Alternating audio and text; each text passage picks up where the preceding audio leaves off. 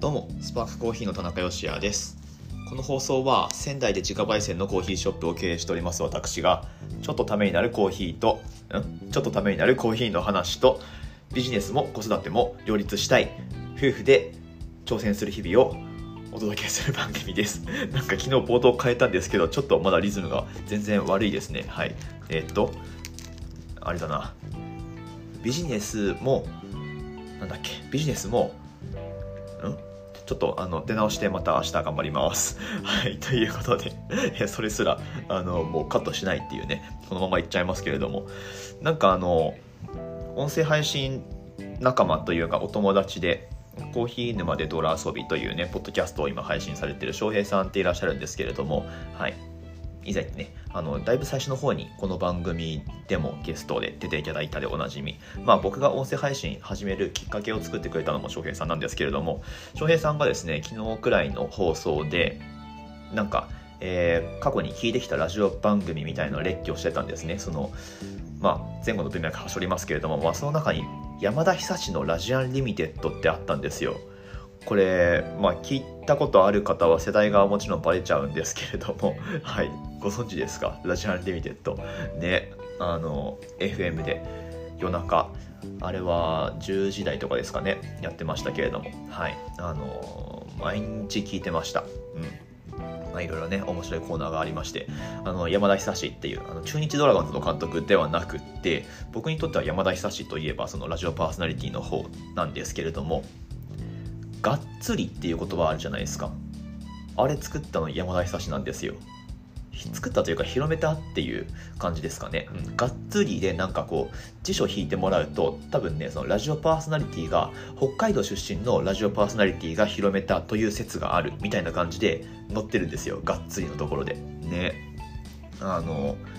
ね、山田久志の、あの、あ、僕巻き舌できないんで、そのタイトルコールがね、ラジアニミテッドみたいな感じで、そのルロのところが巻き舌になってるんですけど、僕巻き舌できないんで、うまく言えないんですけれども、まあ、あの、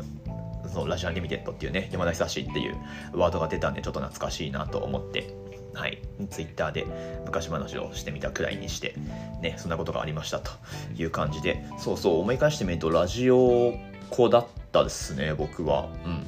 まあ、そんなになんかこう、なんかの番組のめちゃめちゃヘビーリスナーってわけではなかったんですけれども、まあ、ちょいちょいファックスを送ったこととかはありますね、やっぱり。うん。まあそう考えてみると、ね、そういうふうに通ってきたところが今この音声配信をしているというところにつながっているのかなっていう気がいたしますけれども。はい、えー、本日もよろしくお願いします。今日は自宅から配信をしておりまして今娘にミルクをあげたところなのでちょっと落ち着いてるので、まあ、寝てはなくって起きてパヤパヤしてるんですけれども、まあ、このまま喋り続けてみようと思います。今日お話しする内容がですね、まあ、やっぱりコーヒーを仕事にするみたいなことについて、えー、結論ないんですけれども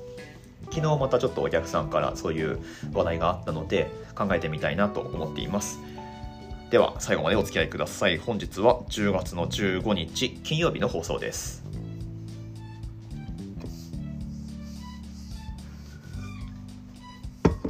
はいということでやっていきましょう。今コーヒーを一口飲んだんですけれども最近豆の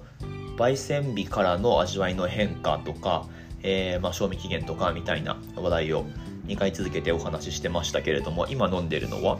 9月の12日に焙煎したうちのエチオピアの定番の方ですね。ウォッシュトの方のエチオピアイルガチェフゲデブですけれども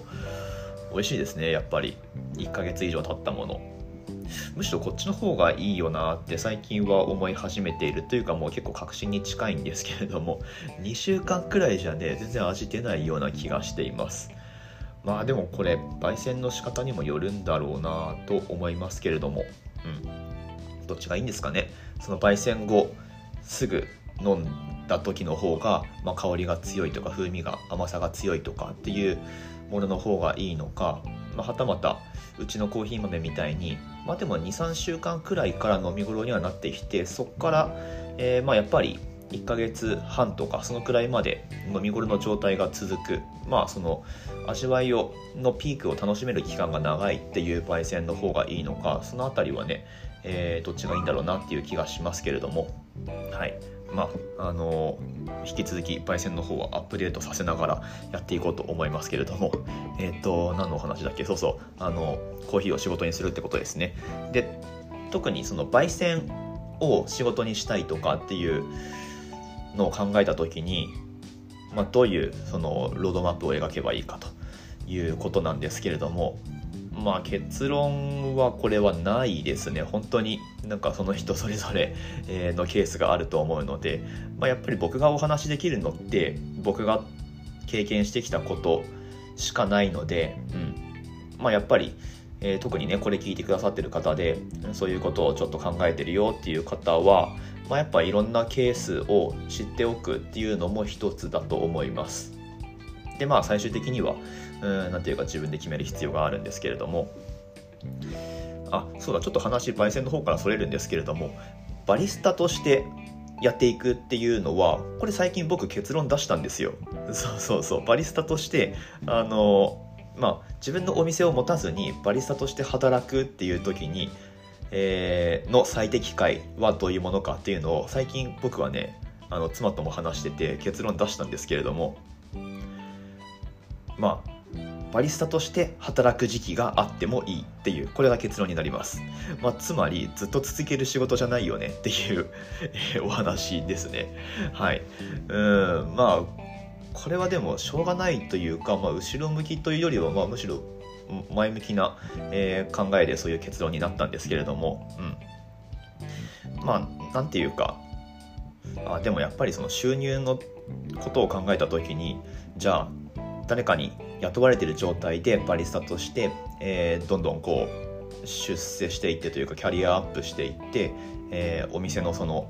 バリスタの中での、まあ、ヘッドバリスタみたいなポジションを獲得するに至りましたと。で月に100万稼いでますとか。100万は言い過ぎかな、まあ、でも50万稼いでますとか。っていう人を、まあ、僕は知らないですし実際どうなんですかね？いるんでしょうか、えー、まあいるのかもしれないし、うん、ただまあ、やっぱり現実的なところを見るとなかなかそれは厳しいんじゃないかなっていうふうに思ってて。で、うん。まあ、例えばバリスタチャンピオンシップとかでチャンピオンになりましたと。あのどっかに属している状態でですねチャンピオンになりましたと。でその自分の入れるコーヒーっていうものにそのチャンピオンっていうブランドがついたことで、まあ、1杯、えー、1000円なり2000円なりで、えー、入れられるようになりましたというふうになった場合であったとしてもまあ、やっぱり何て言うかな、まあ、その時スターになれるかもしれないんですがやっぱりそのプロスポーツとかと同じでスター選手ってこう年々誕生していくじゃないですか。なので、まあ、やっぱりこうそのブランドだけでやっていくっていうのはちょっと困難なんじゃないかなっていうふうに思いますし現実ねそのプロスポーツ選手の、まあ、セカンドキャリアって本当に多様だと思うんですよ。うん。まあ、最近そのプロスポーツ選手のセカンドキャリアですげえ面白いなって思ったのが あの元サッカー日本代表の浦和レッズとかで活躍してたんじゃないですかね。あの鈴木啓太選手ているんですけれども、はい、元鈴木選手、鈴木鈴木、まあ、とにかく鈴木さんですね。はい、でその鈴木さんがですね今では腸に関するスタートアップ企業のまあ多分社長さん CEO をやられてると思うんですよ。まあその腸活する上でのサプリだったりとかあとまあそもそもなんかその研究をされてると、うん、アスリートの、えっとまあ、便とかをサンプルとして、えー、まあ、提供してもらってでそこからなんかその、えー、アスリートの中でのデータとかをいろいろ取ってなんかアスリートっていうところに特化して、えー、腸の状態をどうなんか最適に保つかみたいな多分そういう研究とあと、まあ、その研究を応用した商品開発っていうのをされてると思うんですけれども、はい、まあまああのそんな感じでなんていうかこうセカンドキャリアを、まあ、それぞれに描いていく必要があるということですね。その鈴木あそうだな鈴木さんの話もうちょっとしたいんだけどちょっと今日は本題とそれるので、えー、まあちょっと皆まで言わないですけれども はいまあそんな感じであの、まあ、とにかく一個のなんか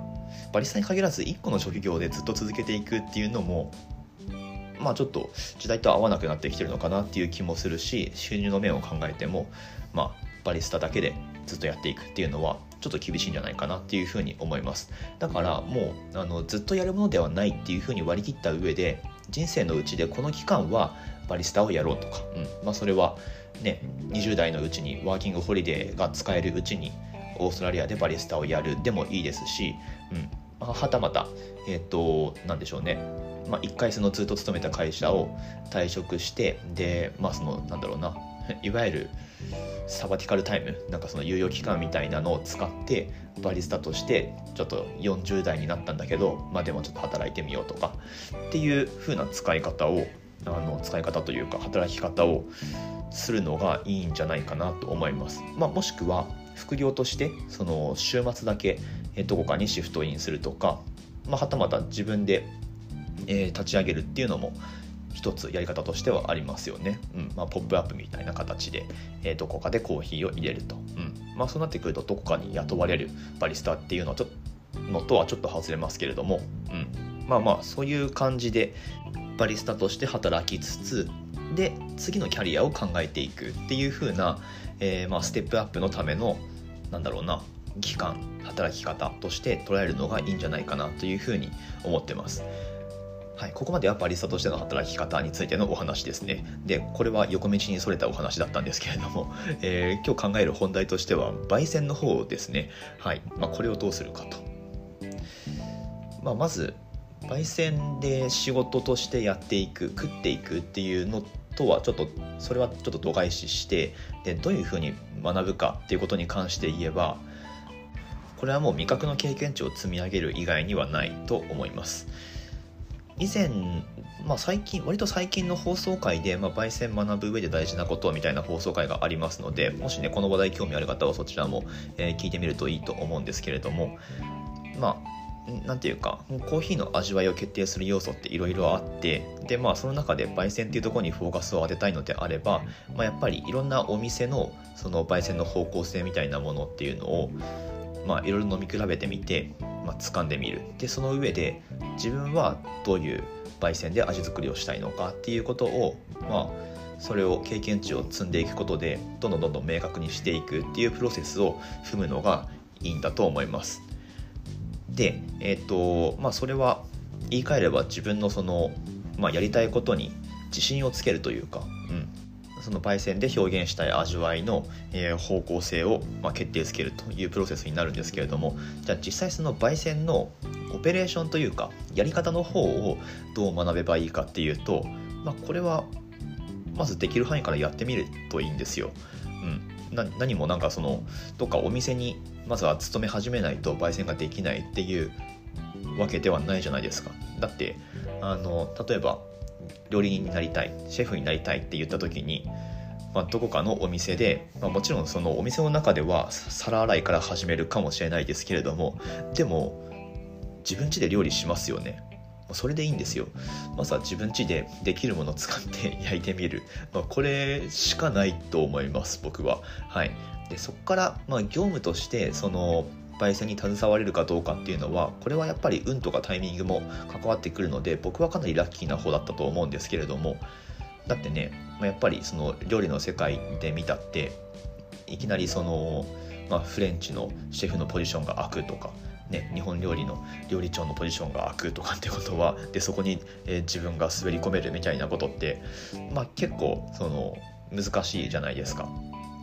なので、えー、まあそんなのはすっ飛ばしてすっ飛ばしてというか、うん。まあ、自分のできる範囲でまずは焙煎をしてみる、